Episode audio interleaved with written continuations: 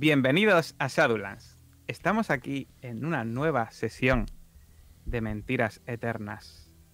Con el grupo que está ahora mismo en Nueva York, lamiéndose un poco las heridas.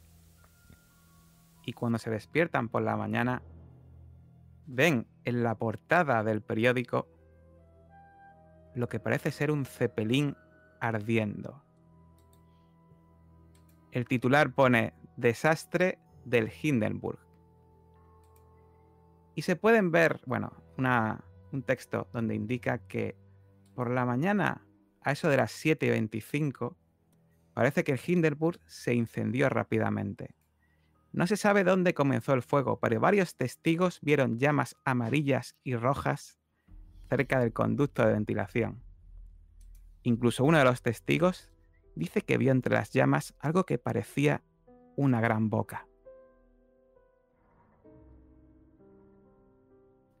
Y así es como empieza con este escalofrío que les recorre a nuestros personajes al leer esto. Así es como empieza la sesión de hoy de Mentiras Eternas.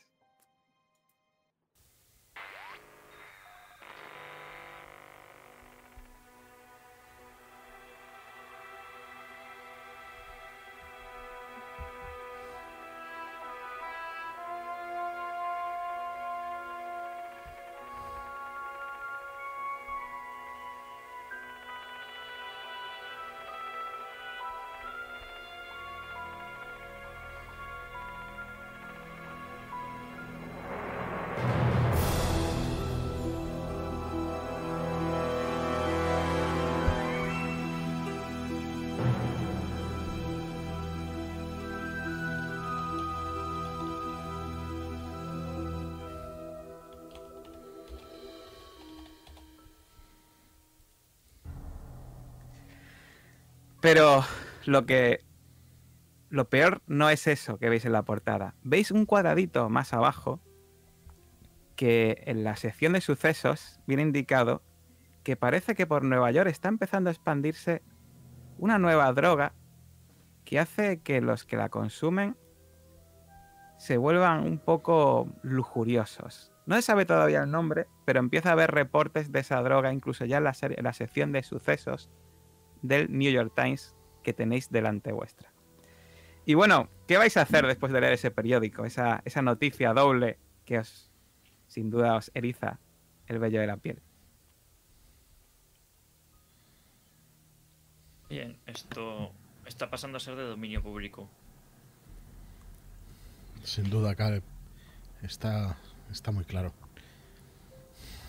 Y se acelerará por momentos. No, entiendo después de desmontar estos dos o tres lugares, en realidad uno, ¿no? Pero bueno, no, entiendo cómo no ha aflojado el, ritmo de Néctar. Debe haber un montón de, sitios más donde lo fabrican. No, pero yo me refiero al dirigible. No, no es normal que... Al, Zeppelin, sí. Mm. No es normal que se muestren públicamente. No es normalmente este tipo de entidades suelen permanecer acechando y acumulando poder. Es mala señal. A menos que alguien lo provoque. Para que haga algo. El mal puede actuar desde mucha distancia. Mucha, mucha distancia. Bueno, lo que usted conoce como mal para otra persona puede ser el bien. Todo depende del punto de vista. Y de lo que le hayan prometido, claro. Estamos hablando de mal puro, no estoy de acuerdo. Esto es el mal. No hay nadie inocente trabajando para esas fuerzas. Por lo menos los cabecillas. Tienen que saber exactamente lo que están haciendo. No lo sé. Filosóficamente no estoy preparado para hablar de este tema. No sé si existe el, mal puro y el bien puro. Bueno, si no me equivoco, me dijisteis que ibas a hablar con. con. Eh, eh, con, con Josephine, iba a decir. Con Janet Winston Rogers. ¿Verdad? Conmigo pueden también, ¿eh? Sí. Bueno, pues. Eh, Ella, eh, cuando llamáis a su casa, en, el, en su ático, os dicen que hace ya muchos días que no se pasa por allí. Y que al parecer eh, se encuentra en el hangar de la familia. Pero no la vimos al volver, ¿verdad? No. ¿Ha dejado algún recado? Cuando llegasteis también es verdad que era, era de noche. Entonces, pues, salvo que estuviese allí de madrugada, pues lo normal es que no estuviese. ¿Recordáis si había algún sitio para dormir allí? Tenía la biblioteca. Raro sería que no tuviera alguna cama o algo. Quizás tenga grande. alguna cosa. Hmm. Quizás sea un sitio seguro para, seguro para ella. ¿El hangar? No deben de perder de la cabeza que ellos han llegado a Nueva York. Pero. Bueno, Amenazaron tu negocio, Joe. La droga está empezando a acampar. Recordemos los antecedentes también con su, con su padre, cómo terminó sus días. Ella no ha a- estado tan expuesta, pero nos imaginan el comedor de casa con dos chimeneas, una a cada lado. En Nueva York hace frío. Vamos hacia el hangar. Cojamos mi coche.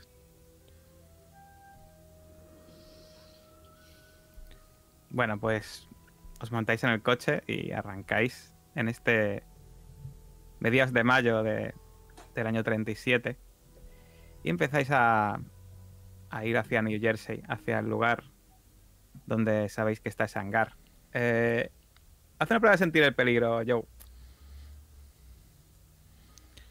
Eh, no me voy a gastar nada, ¿vale? Vale. Recordad que bueno, que ahora ya no- para recuperarlo, pues Cinco. eh, un 5 está bastante bien.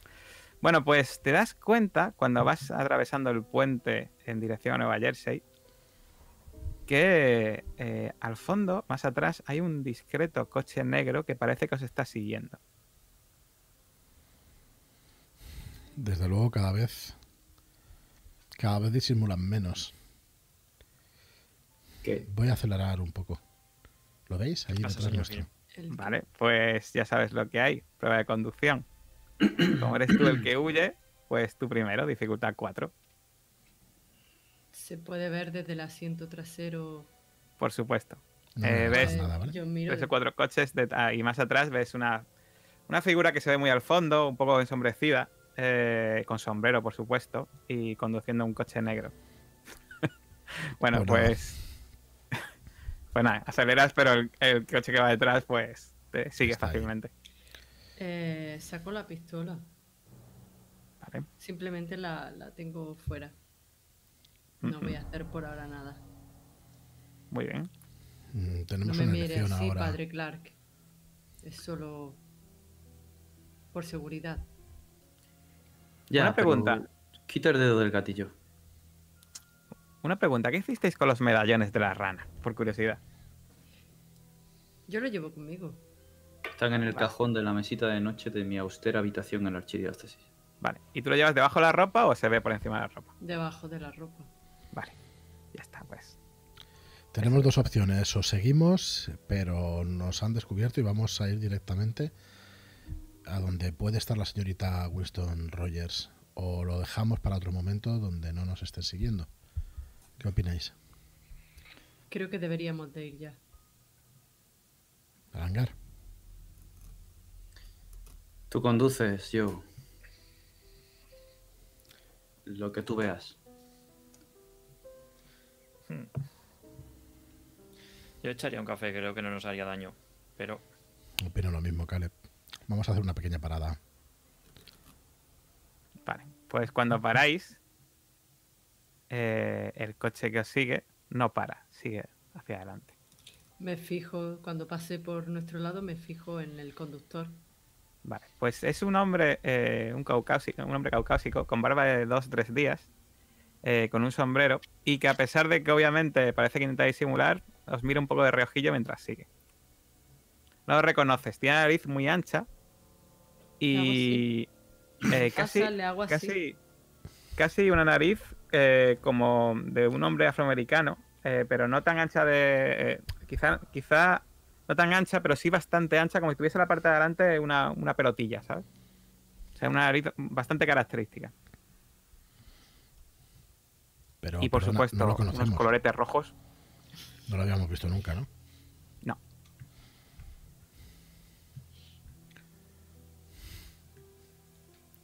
Pues le saludas y eso, pero él sigue para adelante como si no tuviese visto.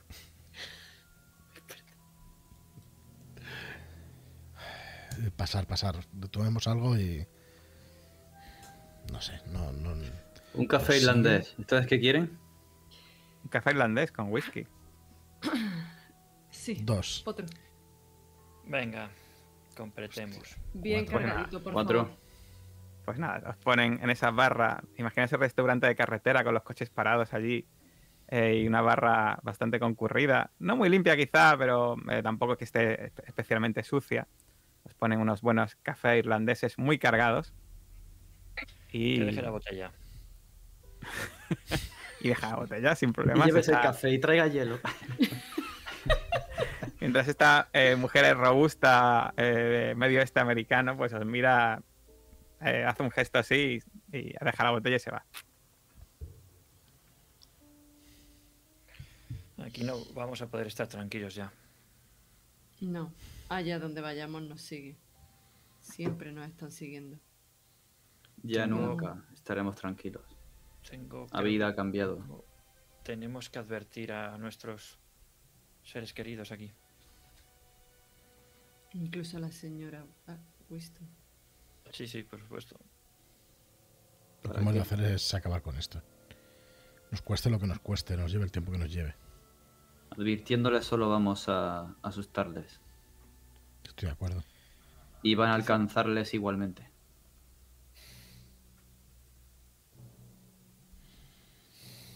Ya no hay bondad en estas personas. Nunca la habrá. Ha sido devorada por estas bocas. Lo único que podemos hacer es arrancar de raíz esta mala hierba. Bueno, es una actitud muy del Antiguo Testamento. Es- Padre Clark tiene razón. Es lo que me queda después de haber visto y sufrido lo que hemos visto y sufrido. Está bien. Y me echo un poco de whisky en la taza, lo remuevo así para.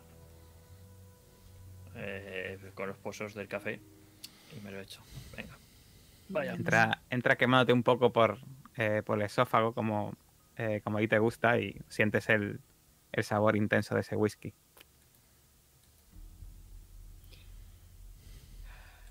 Relleno a todos y levanto. Digo, por Rick Luke, que al final el condenado de resaca nos llevó allí con vida. Y, Y nos murió por la vida nosotros. además. Sí. Chin, chin. Y bebo. Chin, Ahí, ahí está. Ahí está Rick. No sé si era Ahora mismo esa imagen, esa imagen va a vuestra mente de Rick sonriente y a pesar de su, fanfa- su parece fanfa- fanfarronería, pero en realidad el tío eh, os llevó muy bien por la selva y os mantuvo con vida y en última instancia incluso salvó.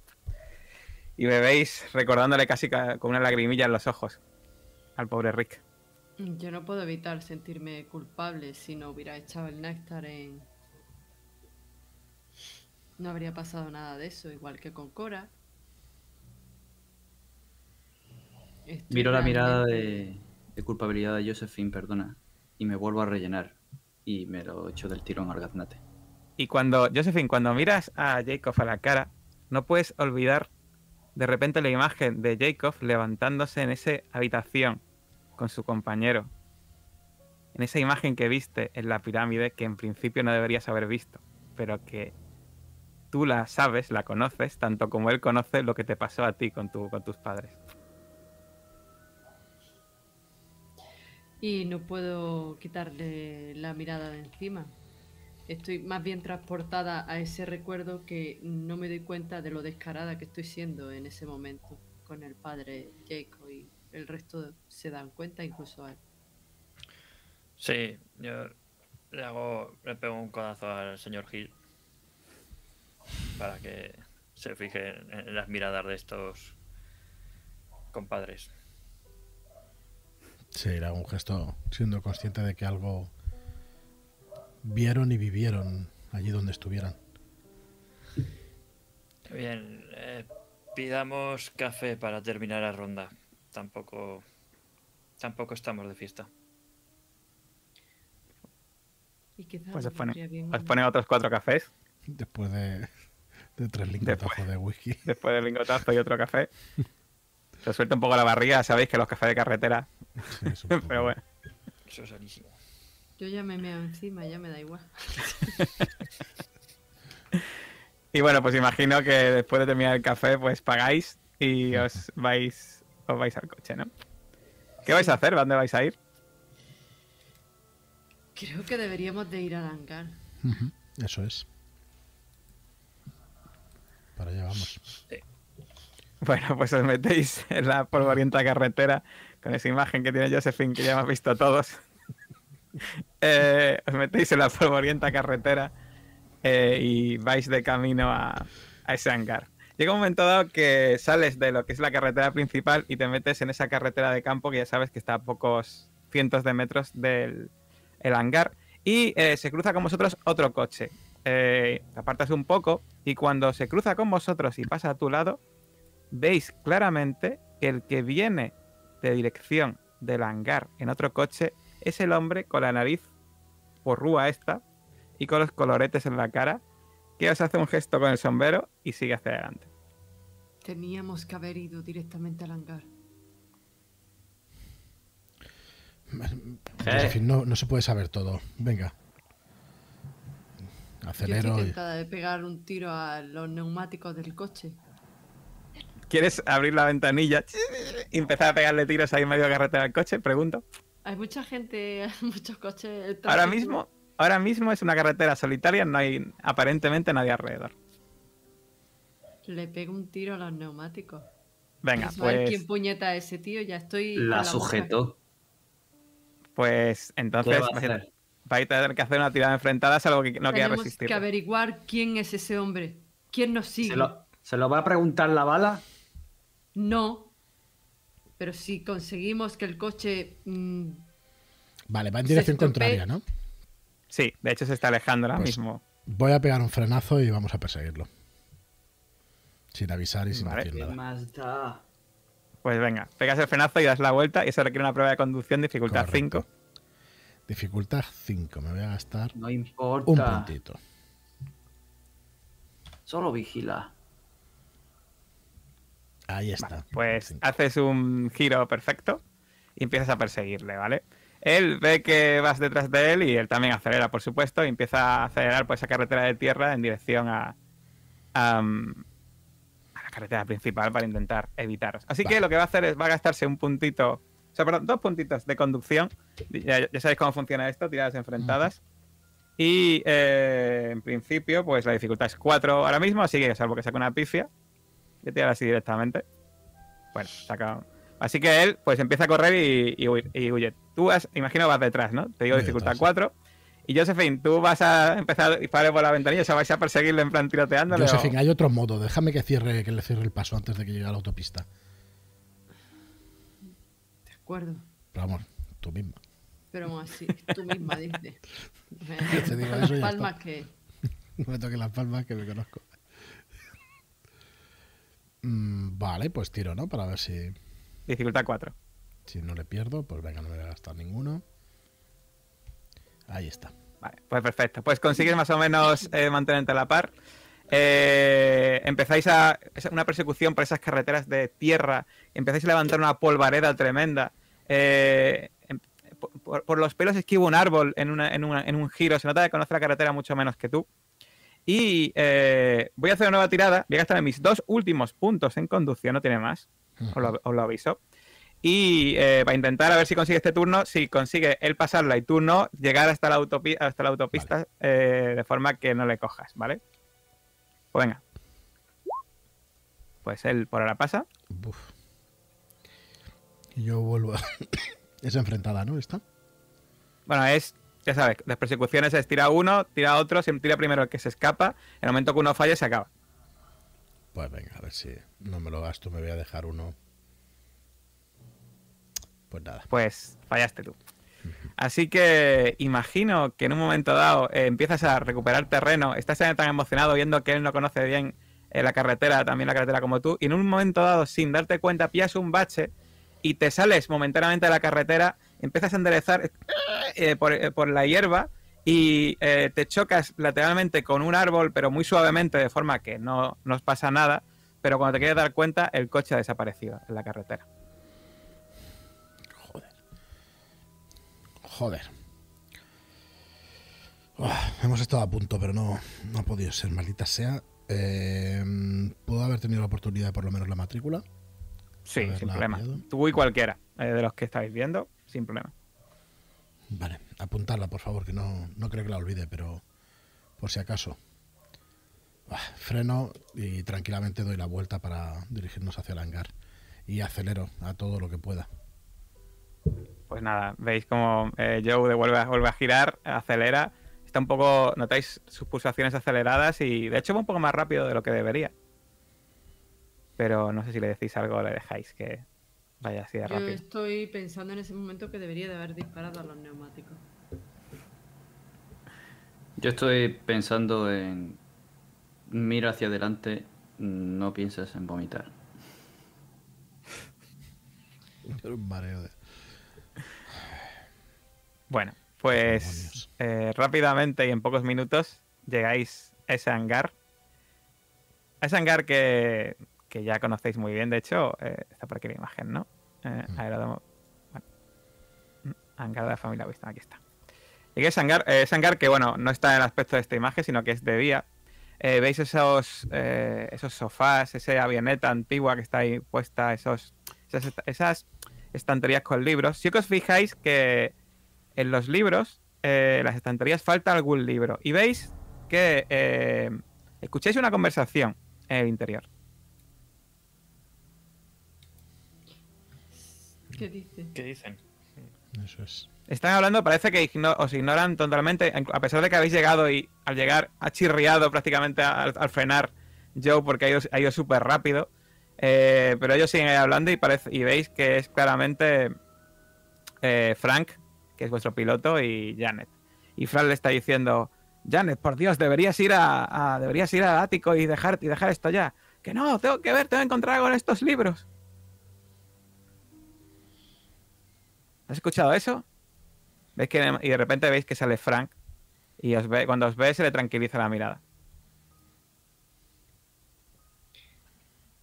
Pues. ¿Por qué, Frank. ¿Por qué tanta prisa, amigos? ¿Cómo que prisa? ¿Habéis llegado... ¿Habéis pegado un frenazo al llegar? ¿No Sí. habéis visto ningún coche que venía de Aquí, aquí no ha venido nadie. No se preocupe. Son las pastillas de freno. que hay que cambiarlas. Y en ese momento sale de la parte de atrás Janet Winston Rogers con un aspecto que sin duda os llama mucho la atención.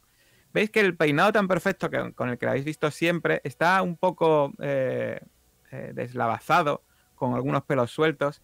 Veis que eh, ahora mismo eh, tiene algo de maquillaje, pero no está tan maquillada como suele ser habitual. Y eh, se le pueden ver un poco las ojeras de cansancio. Eh, cuando os ve, eh, no tiene la sonrisa tan radiante que suele tener siempre, pero intenta, intenta al menos sonreíros un poco. Dice, buenos días, ¿qué, qué tal?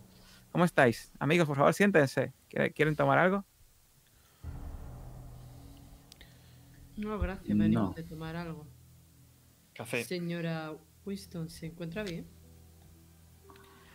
Desde que, desde que me dijisteis lo, lo que habéis encontrado en, en Los Ángeles, he intentado encontrar a ver si algún sentido en los libros de aquí de mi padre, pero no encuentro nada. Y estoy un poco preocupada, la verdad. ¿Y si eso que me habéis dicho, y si eso, esa gente que me habéis dicho viene a por mí? Bueno, tranquilícese. Bueno, pero si eso ocurre, puede y sabe cómo protegerse. Pero por favor, siéntense, cuéntenme, ¿qué han encontrado en su último viaje? Sí, pero antes tome- tómese un, eh, un té o alguna cosa. Siéntese, por favor. Yo voy a intentar mi nueva habilidad de consuelo a ver si consigo tranquilizarla mínimamente. Sin gastar puntos, sin gastar puntos. Pues la consigues tranquilizar, eh, le coges de la mano, la, se sienta- te sientas al, lado de ella en el sofá Yo y Frank va, Fran, va para adentro y, y escuchas que empieza a preparar un té. Entiendo que pueden ser cosas que la pueden asustar, no, no lo hemos pasado bien estos meses, pero para eso nos contrató. Tiene que usted tener confianza en nosotros. Dígame, ¿ha estado mirando los libros, los libros de su padre? ¿Ha podido averiguar algo? ¿Ha encontrado Estaba, alguna cosa? estaba buscando el libro de mi padre y... Díganme qué pasó con Cora. Cora no. Cora Me ha no dicho Frank que consiguió. no, me ha dicho Frank que le pasó algo malo, ¿no?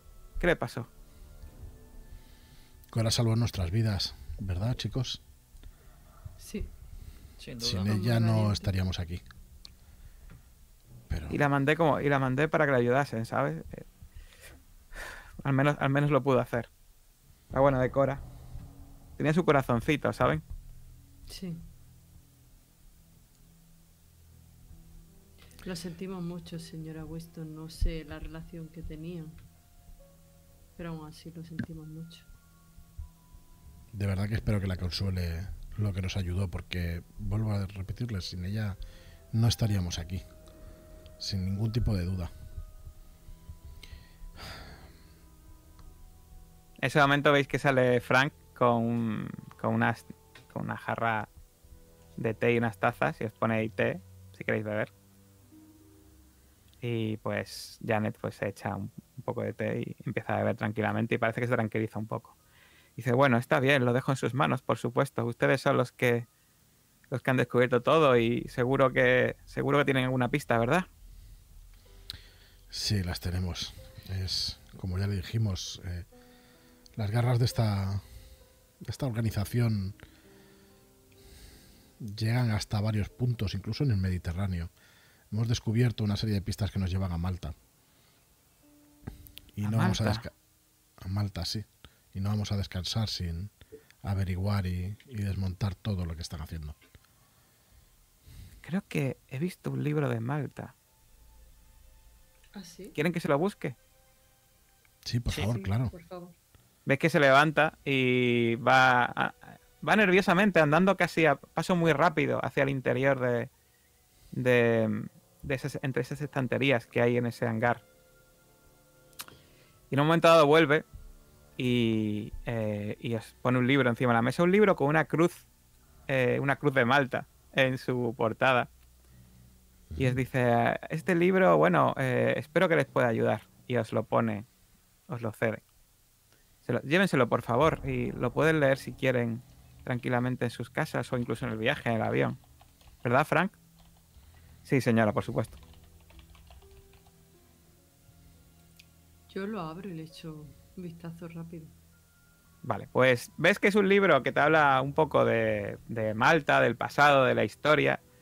Pero eh, cuando empiezas a pasar páginas, ves que tiene partes que igual estarían escritas más por alguien eh, del estilo de Caleb.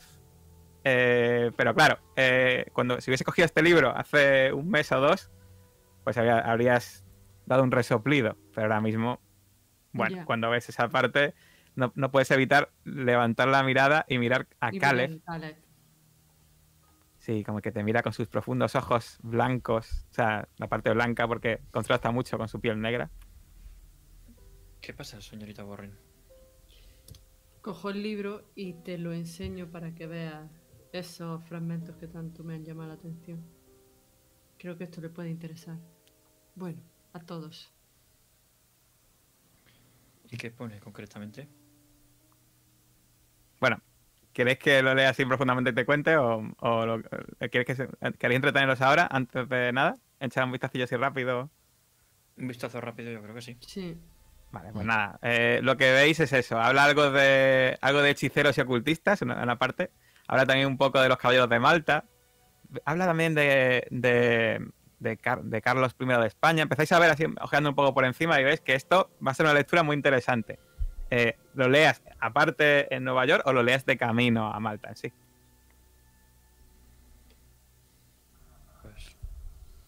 Vale, ya lo leeremos. A ver lo que hacemos ahora. Vamos, que si te quieres detener media hora leyendo ahora mismo, que te entretienes, No, ¿eh? en Pero... el avión podemos leerlo perfectamente. Mm, yo creo que sí.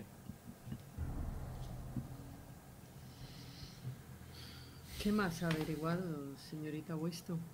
Pues poco más. La verdad es que los libros de los libros que conservo aquí mi padre, eh, no sé si los mejores los tiene Joe, pero mucho me temo que Joe, eh, si usted no lo ha leído con lo erudito que es, seguro que no.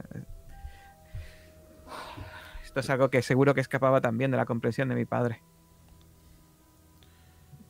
Sin duda, pero ¿se refiere usted a este libro o a algún otro que haya descubierto? No, me refiero a la colección. Estoy, estoy leyendo toda la colección de los libros que hay aquí de cabo a rabo y solo faltan, por supuesto, los que compró usted, ¿recuerda? Lo recuerdo, lo recuerdo, pero querida, debe usted descansar. No es bueno obsesionarse con un tema y menos con este. Usted nos contrató para hacer este trabajo. Por favor, no se implique. De acuerdo. Alguien debe de No. perder la cabeza, seamos nosotros, no usted. Su padre ya pagó ese precio. Cuanto menos llame la atención, mejor. De acuerdo, les prometo que iré esta noche a, a descansar a casa y me daré un baño. Y... Pero no les puedo prometer que no volveré aquí a ver si encuentro algo para ayudarles cuando vuelvan de Malta. Tenga cuidado. Hay alguien que está vigilando, señorita Winston. ¿Quién? Y ves que de repente hace así, empieza a mirar hacia los lados. No, pero No lo sabemos. Realmente no lo sabemos. Simplemente guarde cuidado. Eso haré, lo prometo. Eh, ¿Creen que necesito un, guarda- un guardaespaldas? Sí. Sí. Toda precaución es poca, sin duda. Fran, por favor, llama que venga el. Que venga la misma limusina. Voy a ir a Nueva York ahora mismo. Eh, sí, sí, sí, señora eh, Winston, un momento. Y se mete para adentro y, y escucha ese ruido telefónico del interior. Podemos acompañarla a Sí. usted en su limusina de camino a Nueva York. Eh, si quieren, si no quieren seguir ahora, pues estaría encantada, por supuesto. Bueno, he venido sin equipaje y, y quiero hacer algo antes. Genial, estupendo. Pues espera un momento. Frank, un momento. Mire con ustedes en su coche, no les importa, pero estoy- me siento más segura, sí. Sí, claro que sí, por supuesto. Fran, dile a los de la limusina que, na- que me esperen allí en mi casa. Estos, eh, ellos me van a llevar y, eh, y prepara el avión eh, perfectamente. Eh, una puesta a punto de primera para cuando tengáis que ir a Malta. Sí, señora, ya está prácticamente listo. Pero si quiere le daré, por supuesto, una nueva, una nueva inspección. De hecho, me voy a entretener con los motores, que hace ya, hace ya unas semanas que ahora los miro. Así que voy a desarmar uno de los, los dos motores y los voy a mirar bien. Perfecto, Frank. Bueno, pues eh, se, monta lim- se monta con vosotros en el coche, se pone además en la parte en la asiento de atrás en medio. La- Notáis un poco tembla- temblorosa incluso, e imagino que vais para Nueva York, ¿no? Le Sí. pongo una mano encima, o sea, una mano sobre la suya y se la aprieto. Bueno, Eh, pues sientes eh, su mirada de su mirada que te mira de alivio y de y de mm, agradecimiento. Y bueno, si lo que me queréis decir algo y queréis Sí, hablar algo con ella, Le, le reitero que no quiero que meta más las narices en, en esto, pero de manera educada, evidentemente. Cuanto más alejada esté del asunto, mejor, señorita Winston. Ya nos encargamos nosotros de eso. a partir de ahora llevaré dos escoltas.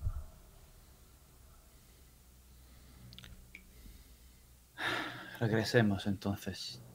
Bueno, pues en principio, si, no hay, si no queréis comentar nada y nada, pues yo hacemos un fundido en negro, la lleváis rápidamente, bueno, tranquilamente a su casa, la dejáis allí, en su edificio donde vive, está allí el portero en la parte de abajo, la señora, señora Winston, ¿ves, que, la- que el portero la mira, eh, como está tan ahora mismo, tampoco arreglada y con el pelo como está, la mira un poco extrañado, pero no dice nada, señora Winston, le hace una reverencia y ella se despide de vosotros y va para arriba del edificio y, y ya estáis solos otra vez. Sí, imagino que antes de que se fuera le, le he preguntado señor Winston, no, quizá no sea el momento, pero eh, necesitaríamos nuevos fondos. eh. Ah, sí, se me olvidaba, por supuesto. Eh, un- bueno, cuando llegáis un momento, eh, entra al edificio y sale con unos sobres y os da de nuevo Pa- Sobre padre, por de de 500 dólares a cada uno. Ya sabéis, un punto de crédito flotante cada uno. Venga. ¿Qué? Vale. Ah. Vale. Dinero otra vez. Sí. Pues nada, el dinero que no habéis gastado se acumula con el otro. Cuando ella se va, eh, les comento por qué no, por qué no le hemos dicho nada a la señorita Weston. No le ha visto el estado de nervios que tenía, no ganamos nada asustándola. O esa es mi opinión. Josephine. Sí, no, ni siquiera he preguntado. Yo creo que el estado en que está, mm, si va leyendo la biblioteca de su padre ya se va a ir poniendo nerviosa, pero por lo menos lo hará poco a poco, pero no sé, preocuparla y que no salga de casa. Si quieren hacerle algo, no creo que les vaya a impedir que se encierre en su casa el hacerle cualquier cosa. No lo sé, no creo que tengamos la verdad absoluta sobre este tema. No creo que sepamos ni siquiera lo que quieren de ella, porque ¿para qué? ¿Para qué han ido al hangar? ¿Para qué la están siguiendo siquiera? No lo sé. Por eso quería parar ese coche para preguntárselo al Y tenía, y tenía razón, Josephine. Tenía razón, pensaba que iba a ser capaz de pararlo. Pero bueno, ya sabemos que la próxima vez habrá que actuar con más contundencia. ¿Y si pudo dejar algo su padre? Para que vayan detrás. No. Creo que su padre era lo suficientemente inteligente como para no dejar nada a la vista. Su hija no va a encontrar nada. No, por lo menos hay que confiar en, en eso. ¿Se sienten preparados para hacer otro viaje? No, No. Pero no, pero no podemos parar. Quizá nunca lo estemos. No podemos parar. No podemos. Jacob, pasamos primero por la diócesis. Prepara usted sus cosas y nos vamos para allá, para el hangar cuanto antes. Sí, sí, claro. Sí. ¿Vais a coger algo en especial eh, de, de la ciudad, aparte de vuestro equipaje relativamente habitual? Sí, yo voy a hablar con mi hermana. Que es una casa aneja a la archidiócesis de un complejo. Y nada, voy a tomarme un té con ella, le voy a dar un cariñoso abrazo. Ahí te da un abrazo. ¿Te, pasa algo, mijito? Te, te, te veo un poco... ¿Qué te pasa, Jacob?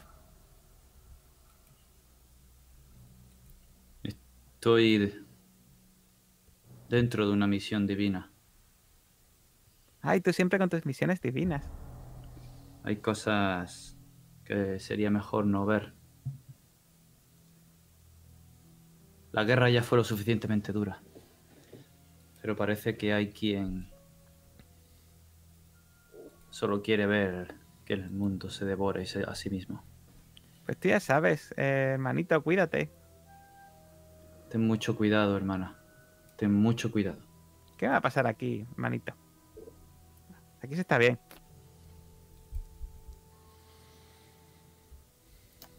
Abrazo, la beso y, y me voy. Muy bien. Y luego me di la vuelta y vuelvo al cajón. Lo abro, cojo el colgante con la rana y lo echo dentro de la cartera. Miro Muy el bien. codifijo que hay sobre mi, mi cama. Me santiguo en actitud sumisa pidiendo perdón. Y ya me voy. Vale. Yo también me despido de mis padres y le pido perdón a mi madre. Ay, tu madre te, te da un abrazo súper fuerte y te coge así de los carrillos ahí apretando. ¡Ay, qué guapa estás! Mamá, que ya no soy una niña. Y con lo buena que eres, hay que ver. No, nadie daña ni una mosca, mi Josephine. La abrazo fuerte y me cuesta trabajo separarme de ella. Eh, escuchar su voz siempre me, me calma bastante y pensar que me voy a alejar de ella me duele muchísimo. Eh, mamá, no sé cuánto tiempo va a pasar hasta que os vuelva a ver. Pero cuidaros. Cuídate tú, que ay, con estos viajes que haces. A ver si. Ay, me, me siento mal decirte, pero a ver si sientas cabeza de una vez. Mamá, ya sabes que me separé. No quiero. Ya, pero bueno, no todos los hombres son malos, ¿sabes? ¿Cómo eres No, tan guapo de la, de ¿Cómo eres tan guapo de- del- del laboratorio? Me pongo colorada, mamá. Ahora no es momento de hablar de eso. Bueno, Y hija, ya lo hablamos cuando miro- vuelvas. Miro a mi padre como intentando a ver si me echa un cable. Tu padre carraspés y, y, y pone el periódico en, en medio, en plan. eh, Esa es la- Me despido de ellos y por favor tened cuidado. Ah, lo tendremos, hija. No te preocupes. Bebe ahí eh, café. Y no... Sé que suena raro, mamá, pero no labráis a desconocido. Nadie va a venir a buscarme, ¿vale? No labráis a nadie que pregunte por mí. Ni siquiera ese, ese amigo tan guapo del laboratorio. Ni Vale, siquiera ese amigo tan guapo del laboratorio, mamá, que te conozco. Bueno, está bien, está bien. Hay que ver, ¿eh? No ha salido. Qué hija más difícil no ha salido, ¿eh? Mi amor es la ciencia y lo sabes. Está bien, hija, pero cuídate, ¿eh? Llévate algo de comer. Le estás perdiendo peso, ¿eh? Ya, mira, no, mira la mamá, forma de que verdad. está. Pero mamá, mira la barriga que estoy echando. ¿Pero qué dices? Pero si mira, si se pueden meter los dedos por aquí, mira. Papá,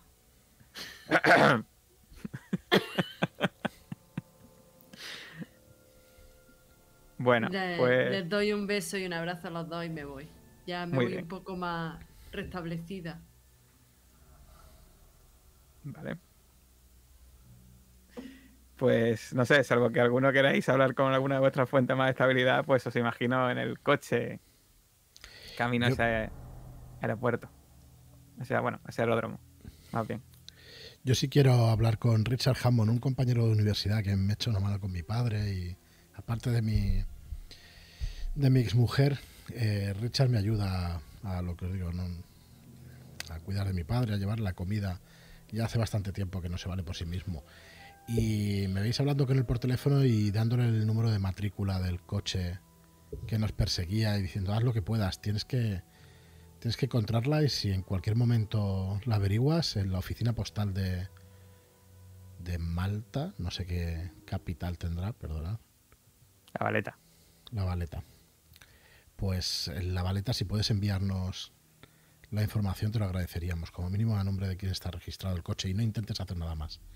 Son gente peligrosa, te agradeceré que eches un vistazo a mi padre y hables con, con Sara también. ¿En qué andas metido, Joe? Ya me conoces, nada que... No, Como no, ya te conozco, te- si estás siempre en tu, en tu tienda y de repente me pides una matrícula de un coche, me dice que te la mande a la baleta, pero ¿en qué narices andas metido, Joe? ¿Te acuerdas en nuestra juventud? Pues, pues, pues es algo parecido, pero bastante más gordo. Pues, joder, narices. Eh, seguro que es la crisis, la crisis de los 40, pues ten cuidado, Joe. No lo dudes. No lo dudes, te lo agradezco muchísimo, Richard. Eh, no Cuando vuelvas, baleta. recuérdame que te diga una, una cosa que, que me han pasado que es fantástica. Lo probé otro día con una amiga y buah, va de fábula. Te lo agradezco, Richard. Así tendré más ganas de, de volver, sin duda. Y gracias, eh, por favor. Nada, hasta luego. Bueno, pues lo vamos a dejar. Bien, pues por completar un poco el cuarteto, me he quedado sin voz. Pero es, es el estado mental. Caleb va a ver a su abuelo. Va al, bar- al barrio, a la profundidad de la ciudad. Lo encuentra sentado en una silla en la puerta de su casa. Más viejo de lo que recordaba, mirando hacia la calle, pero ya con los ojos casi ciegos. Se acerca y están un tiempo intercambiando historias del pasado, de cuando Caleb era niño. ¿Eres tú, Caleb? Caleb, ¿eres tú? Sí, abuelo, soy yo. ¿Cuánto tiempo sin venir a verme, maldita sea? ¿Cómo estás? Fuerte y firme, como siempre. ¡Ay, seguro! Te da, intenta, te, te intenta tocar, te da un golpe en la espalda así, eh, sigue- siempre mirando al frente. Me me aguantó el dolor. Ah, cuéntame, ¿qué, qué es de tu vida? Y empiezas a contarle, imagino que no, no sé, cuéntame tú, concreto o... O sea, ¿le No, cuentas algo de esto? no. Una historia tremenda, pues. Abuelo, yo sigo con los estudios, ya sabes. Me dijiste que mi futuro estaba en los libros y es así. Lo he seguido. No quiero hablar, no quiero hablar mal de nadie del barrio, ya lo sabes, pero mejor los, mejor los libros que las calles. Mira, mira. Y hace así un gesto con la cabeza y no hay nadie, ¿vale? Pero él presupone que habrá alguien paseando por allí, en plan, gangsta. Sin duda, sin duda. Casi todos mis amigos han terminado mal. Pero bueno. Yo a- aún sigo aquí. De hecho, el barrio es un típico barrio con edificios relativamente de 4 5, bueno, relativamente altos de 4 o 5 plantas de ladrillos, con escaleras de incendios fuera, con las típicas escaleras que suben para, eh, para la entrada, que no están como a ras de suelo, y también hay unos bajos. Y es un edificio, por supuesto, de la zona de Harlem, si no, si no me equivoco, ¿verdad? Mm, Bueno, pues una zona que en esta época eh, no es tan oscura como sería unos, unos cuantas décadas después, pero ya le, ya le, le- ya le valía, ¿vale? Bien, abuelo, no quería entretenerte mucho más. Ya sabes, cuídate y eh, ya sabes lo que tienes que hacer. Comer un buen plátano todos los días. Sí. Padre Clark, por favor. Y eso que no está. Sí, hijo mío. Nada, nada, que. Usted es más de banana y no de plátano. No en frutas, pues sí, claro. Bueno, iré- bueno. Iremos a Etiopía a ver lo que hay allí. En fin, que. Solo quería despedirme. Me voy a un largo viaje. Bueno, pues imagino eso, que os metéis en la limusina y vais. Bueno, limusina. Bueno, el coche de Joe que tiene, tiene una pequeña rozadura en la parte derecha donde se dio con el árbol. Y vais. Igual a media tarde ya o mediodía, el camino a, de nuevo a, a este lugar. Vais con un poco, imagino, con la mosca detrás de la oreja, mirando un poco hacia atrás, a ver si os sigue alguien. Luego cuando llegáis al sitio, eh, empezáis a, empezáis a mirar a ver si veis que hubiese alguien por allí, pero no os cruzáis con nadie. Y cuando llegáis veis que uno de los motores está ahora mismo con una especie de capó abierto y eh, con una escalera está mirando en su interior con unas herramientas eh, Frank. Yo me- acerco a él. ¿Quiere que te echemos una mano? ¿Estás acabando, Frank? Ya, ya, ya eso está listo. Estaba mirándolo simplemente y bueno, está perfecto, por supuesto. Le da un le- lo cierra de golpe, se escucha un clonch, eh, eh, aprieta unos tornillos eh, en el motor, eh, se asegura que no se abra y dice, ¿queréis partir ya? Sí. Sí, estamos preparados. Mete el coche, mete el coche dentro del hangar, eh, en la zona por ahí, en la zona por ahí para que no esté en el exterior por si llueve o lo que sea. Ahora mismo. Y oye, te quería pedir un favor. Eh, ¿Te importa que te acompañe en cabina? Por supuesto que no. Eh, hay un asiento del copiloto. Siempre está- eh, estaré encantado de que de tener compañía y por supuesto de alguien, alguien con, quien, con quien poder hablar. Ya llevamos tres viajes. La verdad es que me interesaría. Bueno, tengo mucha curiosidad por ver cómo se conduce un, un avión. Pues ya verás. Bueno. Esto, esto es como montar en bicicleta. Se aprende rápido. Pues bien. Voy a meter el coche. Voy enseguida. Vale. Bueno, pues. eh, eh, te pone, te metes en la cabina con él. Eh, ¿Esto está compartido? No está compartido, no está compartido, voy a compartir. No. Te metes en la cabina con él y ves esto, ¿vale? Ole. Y el tío empieza a señalarte, empieza a decirte, esto es para el altímetro, esto es para la gasolina, esto es para eh, los flaps. Empieza a decirte, bueno, pues tal, tal, tal. Y tú te quedas un poco como, ¿what? Eh, ¿Habías pilotado alguna vez? No, imagino, ¿no? No, no tienes sin pilotaje, ¿no? Sí tienes. No, no, no, no. No, no, no. Es la intención. Bueno, pero bueno, más o menos empiezas a ver todas las palancas, te asustas mucho de entrada, pero tú ves que él, eh, pues, eh, controla todo muy bien y te va enseñando más o menos poquito a poco, ¿vale? Y lo demás, pues os acomodáis y pues despegáis, ¿vale? El viaje, en principio, eh, vais a hacer escala en Londres. En Londres vais a repostar. Y luego eh, la idea ya es de Londres eh, ir eh, hasta Malta, evitando lo máximo posible pasar por encima de la península ibérica, porque ahora mismo hay una guerra bastante chunga en esa zona. ¿vale? Antiaéreos. ¿Qué guerra? No sé. Una guerra entre, entre eh, nacionales y republicanos, algo así. Una guerra. En, en España. Unas tribus o algo así. No ha tenido Europa suficiente guerra ya. Está- está- y de hecho están participando, según se rumorea, los italianos, los alemanes y los rusos. Así que. Pero bueno, esperemos que se quede ahí solo y no, y no trascienda. Así que nada, sobrevolaremos los Alpes posiblemente, ¿no? Sí, pero bueno, primero vamos a Londres. Y nada, el avión psh, empieza. ¿Veis que bueno, empieza a, sobrevolar ya el océano Atlántico? Según se va haciendo de noche, él te va indicando eh, pues todas las cosas y demás. Eh, los demás, ¿qué vais a hacer? Imagino que eh, ya sabéis que minibar, podéis beber algo o podéis incluso leer el libro si queréis. Sí. Leer el libro está bien. Además, Yo voy a mirar por la ventana. Yo cuando leamos el libro estoy súper interesada. Quiero, señor Caleb, que me explique. Esto es nuevo para mí, me gustaría aprender o tener... De hecho, casi podíais leer a la vez. Os ponéis ahí sentados uno al lado del otro y vais pasando Bueno. páginas. Sí, eso Sí. iba a decir. Nos ponemos, me imagino que habrá como alguna mesa de estas de tal, y ponemos unos folios y vamos tomando apuntes. Bueno, recuerdo como el Sí. interior, también hay imagen del interior, lo enseñé en su momento, ¿no? Esto. ¿No os enseña imagen del interior? Sí, No lo me enseñé, ¿no? Sí, aquí Yo está. diría que cuando fuimos a México, sí. Sí, es verdad. Oh, qué cómodo. La leche. Sí, pues muy indicado para un accidente. Sí. Hay cinturones de seguridad, así que.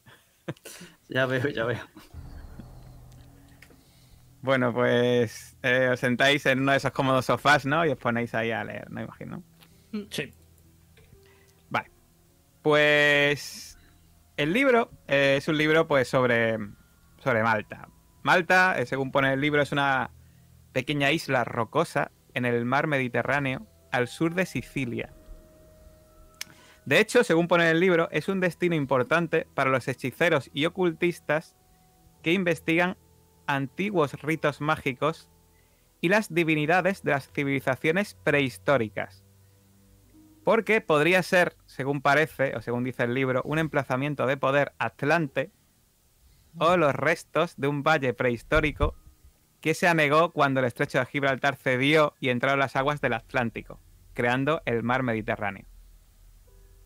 Tiene unas ruinas que contienen innumerables inscripciones olvidadas, escritas en lenguas sobrenaturales, según pone el libro, ya desaparecidas. Y eh, su tierra contiene fósiles de especies extinguidas y rastros de una magia antigua. Todo esto a ti, Josephine, ya te digo, hace unos meses te habría sonado a chino mandarín, pero Caleb, cuando está leyéndolo, ves que asiente así. Aún así, me chirría un poco, no lo puedo evitar. Si es verdad que puedo llegar a entenderlo y que no voy a ser reacia a lo, que estoy leyendo, pero, pero me chirría. Eh, señor Cale, ¿usted le ve Sí. sentido a esto? Vamos a ver, hasta que no estemos sobre el terreno no podremos saberlo. Pero tampoco tiene que creer todo lo que pone en estos libros. Hay muchos charlatanes. Lo importante aquí es quedarse con la esencia y comprobarlo. El libro continúa con apuntes un poco más históricos, o aparentemente más históricos, e indica que en el año 1530 Carlos I de España entregó la isla a un grupo de caballeros hospitalarios que desde ese momento fueron conocidos como los Caballeros de Malta. También pone que tras el gran sitio de Malta a manos del Imperio Otomano, eh, fue tan famoso el sitio por la resistencia que presentaron los caballeros de Malta que se fundó una ciudad fortificada que se llama La Valeta, que fue nombrada así en recuerdo del gran maestre de estos caballeros de Malta que se llamaba Jean Parisot de La Valette. ¿Vale? Y bueno, esto, lo gran maestre, también ves que tiene alguna connotación ahí en plan, eh, como si fuese una especie de orden de una especie de cábala O sea que tiene. El libro te da cierto como connotaciones, ¿vale? Bueno, veamos. Es un lugar antiguo. Y eso da lugar a muchas leyendas, pero también puede ser que alguna de ellas sea cierta. Algo de verdad. También pone que los caballeros de Malta se mantuvieron en el poder hasta el año 1798, año en el que fue conquistada gracias a un ardid militar de Napoleón, que tras obtener eh, permiso para atracar en el puerto con el fin de reabaste- reabastecerse, Napoleón ocupó y saqueó la Valeta. Así de simpático. Eh, Napoleón se fue después a Egipto, eh, dejando atrás su propia guarnición francesa y a los líderes elegidos por él para dirigir la ciudad. O sea, pasó a ser francesa la Valeta. Pero los británicos llegaron el año 1800, liberaron la isla y tomó el poder eh, eh, Gran Bretaña en el año 1814. Y lo que viene al final es que desde entonces y hasta la actualidad, Malta es parte del Imperio Británico. Y es lo que viene ya, eso es lo último. Que ahora mismo Malta en principio pertenece al Imperio Británico. Y bueno, ¿por qué no? Viene un pequeño mapa que os lo voy a poner al fondo, ya lo veis ahí.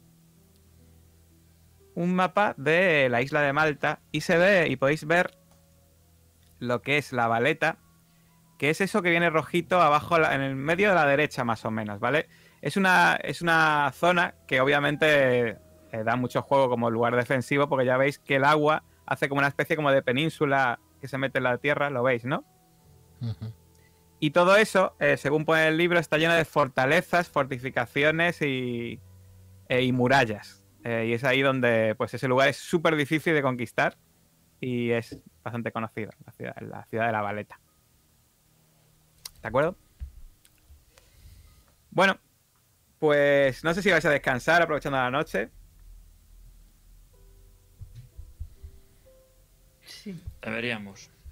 Ya veríamos descansar. Yo creo que. Bueno, pues lle- Pero que serían 12 horas o 14 como mínimo a Londres y otras 12 o 14 a. Sí, de hecho, más o menos, hice un poquito menos, pero el tema es que cuando llegáis a Londres y aterrizáis en la pista, una pista exterior, esto ya de noche, pues tenéis que repostar. Y, y os dice Frank que hasta por la mañana ¿no? Volveremos. no va a haber.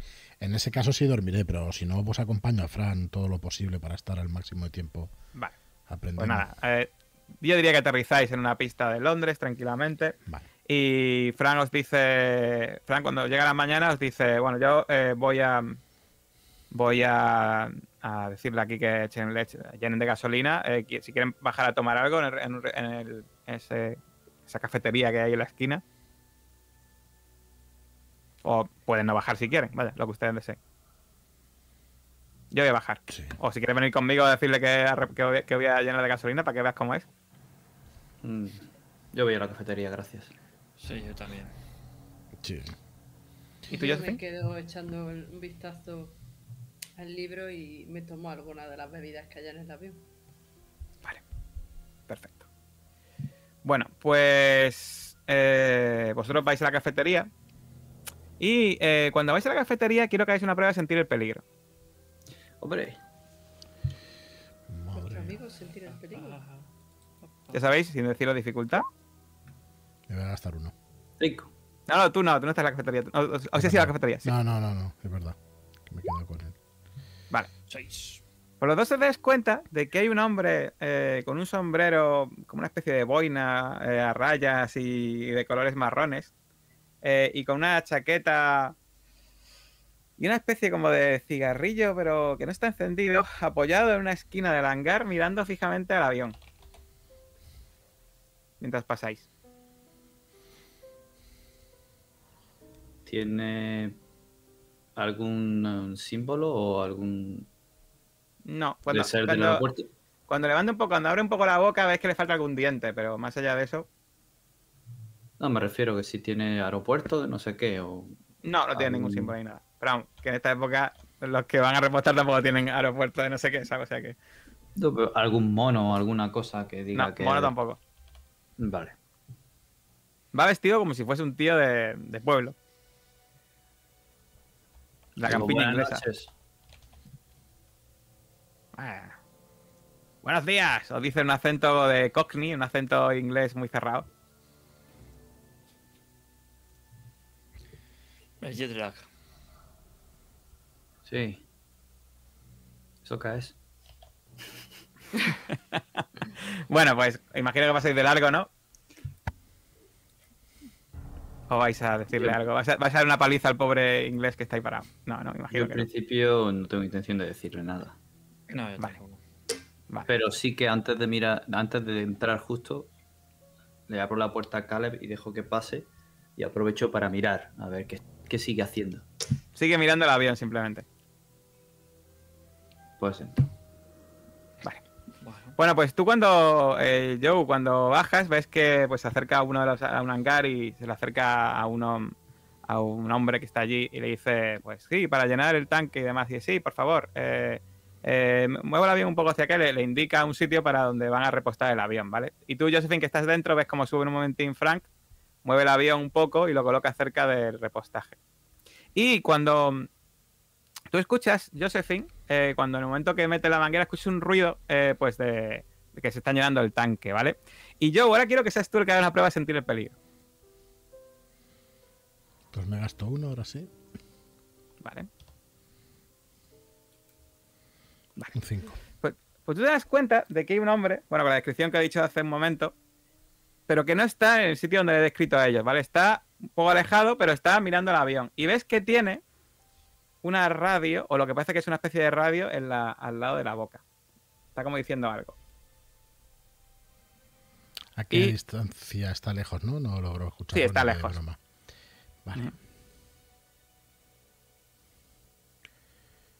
Vale, voy a subir al avión a buscar a Josephine. Vale, Josephine, tiene- haz una prueba tú de sentir el peligro. A ver. Me gasto. Me gasto un punto. Oye, ¿por qué no? Ah, sí. Me gasto Vale. un punto. Se masca la tragedia. O se trasca la tragedia. verdad, ayer tu- tu- tuve muy mala suerte, ¿eh? Ole. Vale, muy buena tirada. Pues. eh, cuando empieza, ha empezado a recargarse el, ese. Ese ruido de gasolina. ¿Te ha parecido escuchar un ruido como. como un. por la parte de atrás del avión? Por la parte de atrás. Sí. Eh, cierro silenciosamente el libro, Ujú. me levanto y sin darme cuenta echo la mano a la pistola y voy dirigiéndome sigilosamente a la parte de atrás de- del avión. Por desgracia me estoy volviendo demasiado desconfiada. Vale. Pues empiezas a mirar y no parece, no parece que haya nadie. Eh, ¿Qué haces en la parte de atrás del avión? Bueno, de hecho, Entro- venga, te voy a dejar que hagas otra prueba de sentir el peligro. De nuevo. En la parte de atrás del avión hay algo en concreto, aparte de servicio. Sí, hay pues unos eh, pues ma- más asientos, eh, pues hay una hay un pequeño armarito donde se ve que hay. Miro en el armario. Vale, pues no tienes ni que entonces ni que tirar. Cuando abres el armario, ves que muy mal escondido hay lo que parece que son cartuchos de dinamita y un, un montonazo de cables y un temporizador encima que está yendo hacia atrás. ¿Cuánto tiempo le queda? Pues dirías que le queda unos tres minutos. Eh, Espera un segundo. Espera un segundo. Entro. Estoy entrando, ¿no? En el avión. Sí, estás entrando en el avión. ¿Qué haces, Espérate, Josephine? eh, a ver, eh, ¿Josephine? a mí me sirve de algo. ¿Josephine? Espérate un momento. ¿Electricidad? Electricidad no te sirve, te sirve explosivos. Explosivo. Bien. Vale, me gasto el punto de explosivo. Pues venga, haz una prueba, haz una prueba de explosivos. Josephine, alguien cinco. nos sigue. Hay un explosivo aquí, Joe. Déjame ¿Cómo? pensar. ¿He, he tirado? He Uh, tirado, un sí. 5. Sí. Cinco y sin, gastar, cinco. y sin gastar el Un punto. punto. Un punto a seis. Vale, pues No, sí. eh, coges y tiras de un cable y ves que la bomba de repente deja, que, que poco dura la música de peligro, deja Hostia. de hacer tic tic tic hacia atrás. Y le quedarán unos dos minutos y medio y has conseguido desactivar la bomba.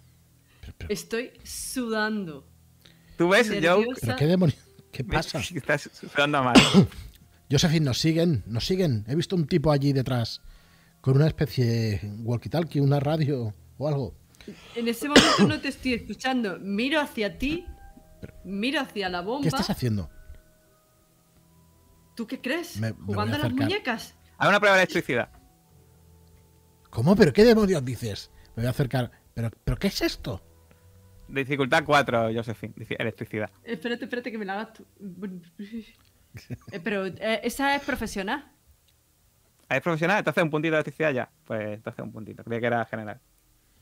Eh, ¿Profesional seguro? No, electricidad no era. Es general, es general. Es general, es Es general. general. Bueno, pues ya, sí, pero que tengo el maletín.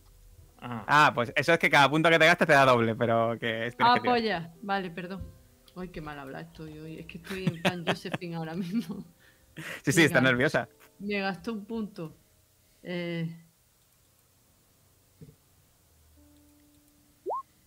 Vale, pues te das cuenta de que esta, este explosivo eh, tiene un mecanismo para activarse eh, por, eh, por radio. maldita sea Joe. Alguien ha activado el mecanismo. ¿Habéis visto a alguien sospechoso fuera del avión? Joder, claro que lo he visto. Voy a. eh, me asomo por una de las ventanas a ver si está. Pues está todavía, parece como esperando a ver que pase algo. ¿Dónde están Caleb y Jacob? Jacob está, que ahora, está ahora mismo comiéndose un donut con un café en la cafetería. Vale, el tío no lo Eh. veo haciendo movimientos sospechosos, ¿no? No, está bastante alejado, pero a expensas de que ocurra algo. Eh, Bueno, me voy a vale. bajar tranquilamente. Mira, Josephine, me bajo tranquilamente del avión y no te preocupes que voy a por él, como si fuera la ca- cafetería. Pero cuando esté despistado, voy a por él y lo tendremos que interrogar y saber exactamente quién cojones lo envía. Pero yo ya he conseguido cortar la comunicación de... Sí, sí, ahora mismo Sí, ya pero- esa bomba no, va- esa Vale. bomba no explota ya. ¿eh? Pero él no sabe nada. Vale. Él no sabe nada. No, Así que es nuestra oportunidad. sí. Eh, pues voy a hacer eso. En principio bajar como si fuera hacia la cafetería y en el último momento intentar pillarlo desprevenido. Vale. Pues como vas a hacerte, imagino, el despistado, ¿no? O sea, vas a hacer un vuelo indiferente. Eh, Disfraz, ocultar lo que quieras, lo que quieras. mm, no, sería... A ver... Como digas, dejo mi ropa. puta. Es que Shadowing tampoco me pega, eh, la verdad. O sea, sigilo en plan... No, Ah, la- ah, dime, véndeme, véndeme tú la que quieres suspirar. Venga, véndemelo, véndemelo tú. no, en realidad voy tan tranquilo. Yo. Una, ¿Pero qué harías no de sería- tus habilidades? Iría tan tranquilo y a la mitad de camino atletismo y a por él. No voy a. Pues venga, tira a- atletismo. No voy tampoco a hacer. Tira atletismo. Dificultad 4. Que es la media. Pues me gasto dos.